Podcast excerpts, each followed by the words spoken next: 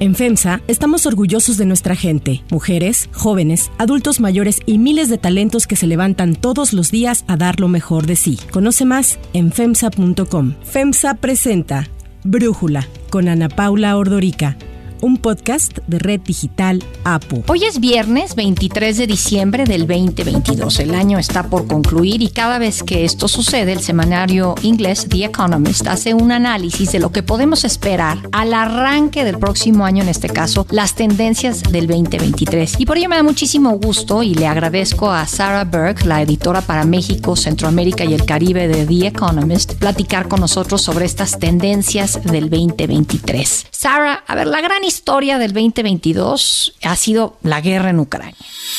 I announced the initiative to hold a Global Peace Formula Summit this winter, the summit to unite all nations of the world around the cause of global peace.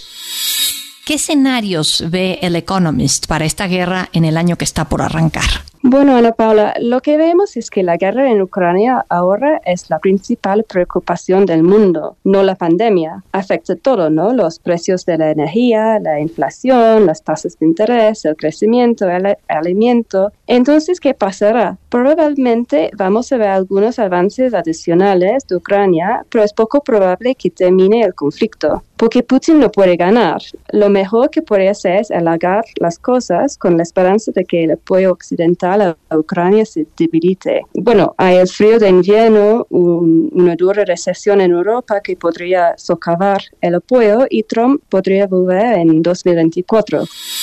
In order to make America great and glorious again, I am tonight announcing my candidacy for President of the United States.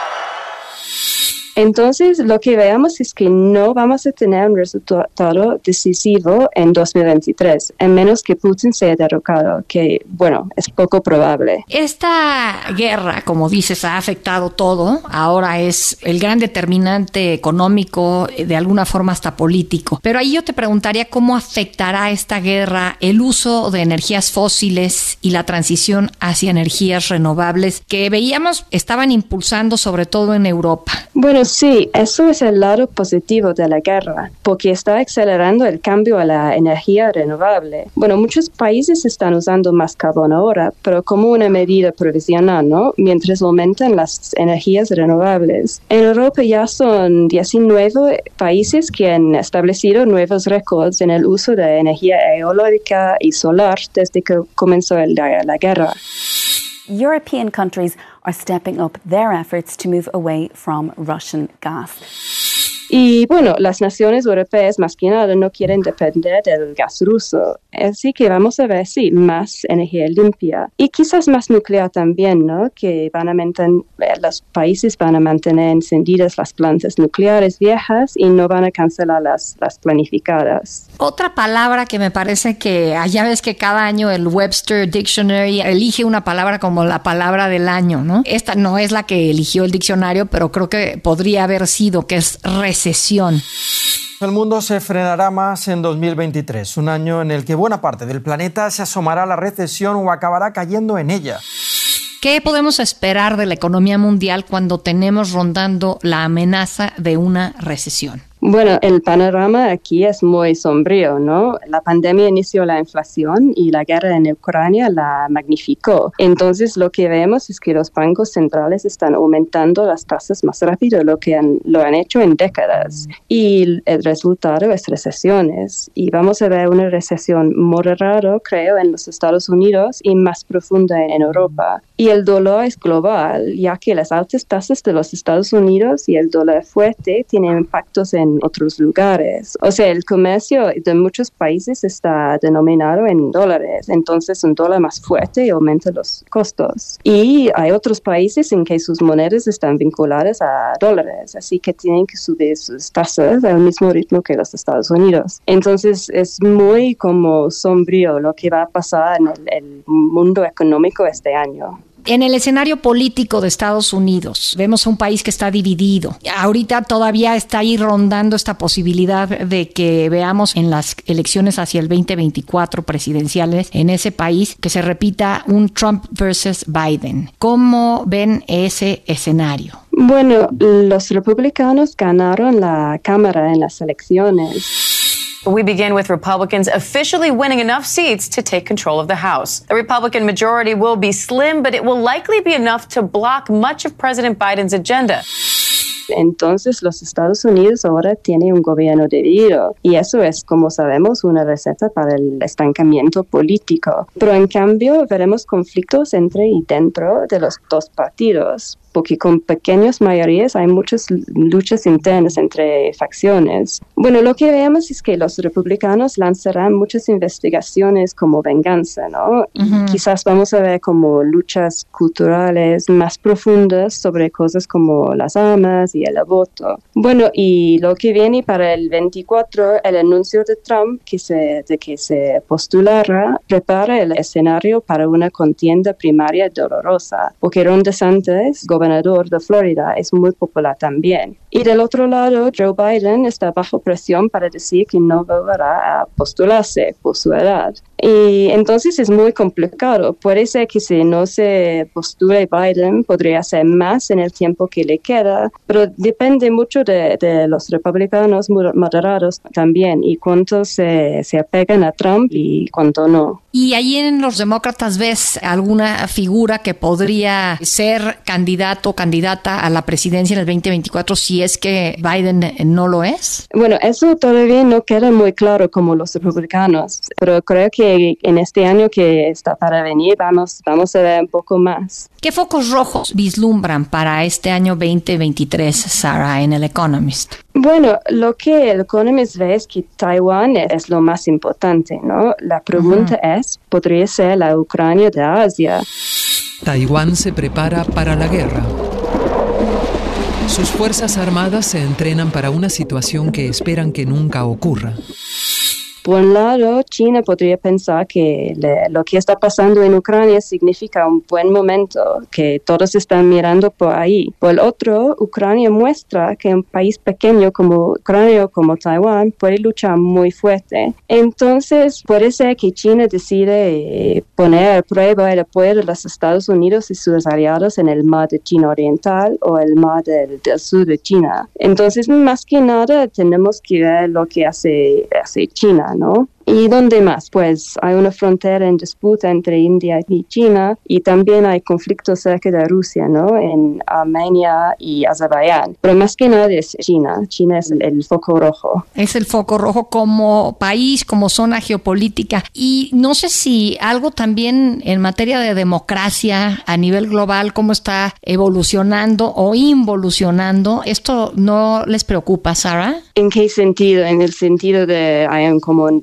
retroceso democrático. En, Exactamente, quizás el papel que juegan las redes sociales, cómo polarizan la división, y si la democracia les preocupa el rumbo que está tomando a nivel global. Sí, bueno, es una cosa que nos preocupa mucho, ¿no? Porque se ve que en muchos países, no solo en los países que uno quizás espera cosas así como Rusia o China, también la democracia está en, peligro, ¿no? Como en muchos países en Europa, como las divisiones culturales que hay en los Estados Unidos, que también hay menos confianza, ¿no? Si, si ves a las encuestas, hay menos confianza de la gente en la democracia como... Eh, el, mejor modo del gobierno, ¿no? Entonces sí, es una cosa que no solo en China, pero también otros, otros países. China pues no es una democracia, ¿no? En el caso de China e India, ¿qué tendencias ven? Vi ahí en sus artículos sobre estas tendencias hacia el 2023 y hablan de un cambio en donde India va a sobrepasar a China en población.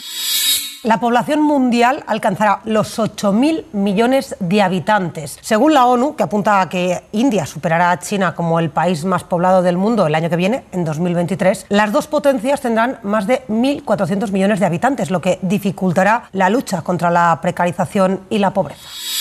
¿Qué significa todo esto, Sara? ¿Qué ven que sucederá con estos países? Bueno, en abril India superará a, China para convertirse en la nación más poblada del mundo, que es, bueno, es algo muy importante. Y China se enfrenta al mismo tiempo a retos, ¿no? Porque su población está envejeciendo y disminuyendo y hay una reducción fuerte de la fuerza laboral, menos trabajadores y más jubilados. Y también el crecimiento se desacelera debido a la política política de COVID-0 y también sus medidas tomadas contra las empresas tecnológicas. Y también hay crisis en el sector inmobiliario ahí. Entonces, lo que vemos es que la era de China de crecimiento rápido que compensa la falta de libertad política puede haber terminado, ¿no? Y puede ser que su economía nunca vaya a superar en tamaño a la economía estadounidense. Pero bueno, hay un resquicio de esperanza aquí, ¿no? Porque los problemas en China han acabado con la idea de que el modelo chino es una alternativa viable al capitalismo democrático. Sí, bueno, las manifestaciones que vimos a finales eh, de año, precisamente en contra de lo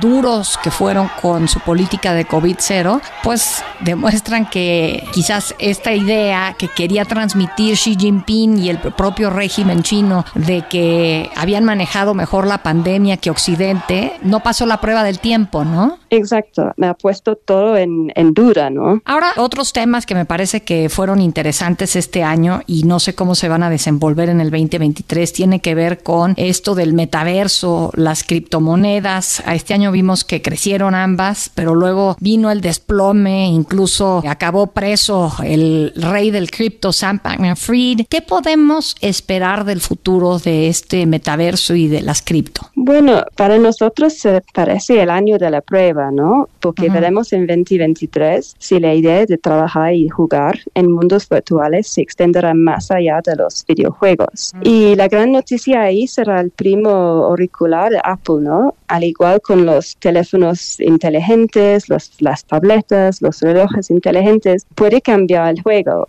o no, no sabemos. Y también veremos si Meta, la sociedad matriz de Facebook, mantendrá su apuesta en realidad virtual a medida que el, precio de sus acciones languidece. Y bueno, creo que es igualmente con, con cripto. Sí, se desplomó este año, pero no necesariamente significa el final para cripto. Habrá golpes, seguro, en 2023, como, bueno, más regulación, más leyes, pero tenemos que ver si, si el cripto puede encontrar un uso real, porque ahora es más como especu eh, eh, especulaciones y estafas, y lo que necesita es un uso, un uso real. Sí, exactamente, ¿no? Como que todo el mundo sigue sin entender bien a bien qué pasa si compras un terreno en el metaverso, si te compras un automóvil en el metaverso, o sea, cómo capitalizas eso y qué utilidad tiene, ¿no? Exacto, todavía hay muchas dudas y no vamos a contestar estas dudas hasta que, que se ve, ¿no? Que se ve cómo es en la realidad. Ahora, arrancábamos diciendo el gran tema ha sido este 2022, la guerra en Ucrania. La pandemia seguramente fue eh, lo que se veía como el gran tema en el 2021. ¿Qué secuelas podemos esperar de esta pandemia que sigan marcando nuestras vidas en el 2023, Sara? Bueno, más que nada son las consecuencias económicas de las que ya platicamos, ¿no? Pero vamos a ver también los efectos en los servicios públicos como educación y salud que han sido golpeados por la pandemia. Y vamos a ver si los gobiernos hagan algo para mejorarlos. Pero con las recesiones económicas, bueno, mm, parece un poco difícil. Bueno, de un lado positivo, el turismo está de vuelta. Las llegadas de turistas internacionales aumentaron un 60% en 2022 y aumentarán un 30% en 2023. Bueno, pero lo que vemos también es que los viajes de negocios son débiles y van a quedar así, ¿no? A medida que las, las empresas recortan costos y usan Zoom. Pero lo que podemos decir como para resumir es, en retrospectiva, la pandemia marcó el final de un periodo de relativa estabilidad en la geopolítica y la economía, ¿no? El mundo de hoy es mucho más inestable, está convulsionado por la imprevisibilidad de la geopolítica, hay la pandemia, las réplicas que todavía, las secuelas que la agitación económica, tenemos también el cambio climático. The United Nations Secretary General says the world is heading for a catastrophe unless climate change is prioritized. New figures released by the UN show concentrations of the three main greenhouse gases rose to record levels in the atmosphere last year. Y también hay cambios muy rápidos sociales y tecnológicos. Entonces todo queda muy, muy oscuro, es muy difícil decir lo que va a venir este año. La imprevisibilidad entonces sería la nueva normalidad, Sarah. Sí, así es, eso sería la palabra. Sarah Burke, muchísimas gracias por platicarnos sobre estas tendencias 2023. Si te gusta escuchar Brújula, te invitamos a que te suscribas en tu aplicación favorita o que descargues la aplicación Apo Digital. Es totalmente gratis y si te suscribes será más fácil para ti escucharnos. Además, nos puedes dejar un comentario o calificar el podcast para que sigamos creciendo y mejorando para ti. Para cerrar el episodio de hoy, aprovechando que ya mañana inicia el fin de semana de Navidad, los quiero dejar con All I Want for Christmas is You de Mariah Carey.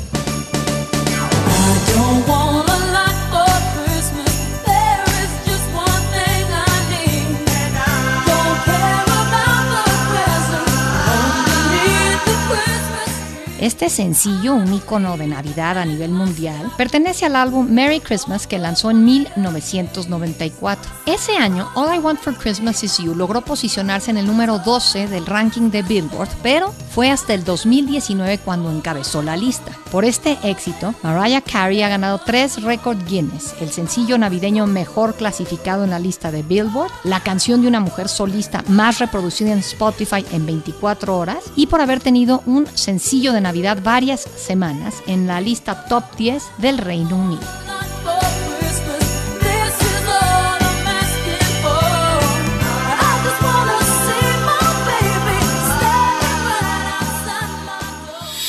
Yo soy Ana Paula Ordorica. Brújula lo produce Batseba Faitelson. En la redacción, Airam Narváez. En la coordinación y redacción, Christopher Chimal. Y en la edición, Cristian Soriano. Los esperamos el lunes con la información más importante del día. Que pasen un muy buen fin de semana navideño. Oxo, Farmacias ISA, Cruz Verde, Oxo Gas, Coca-Cola FEMSA, Invera, Torrey y PTM son algunas de las muchas empresas que crean más de 245 mil empleos tan solo en México y generan valor como parte de FEMSA. FEMSA presentó Brújula con Ana Paula Ordorica, un podcast de Red Digital APO.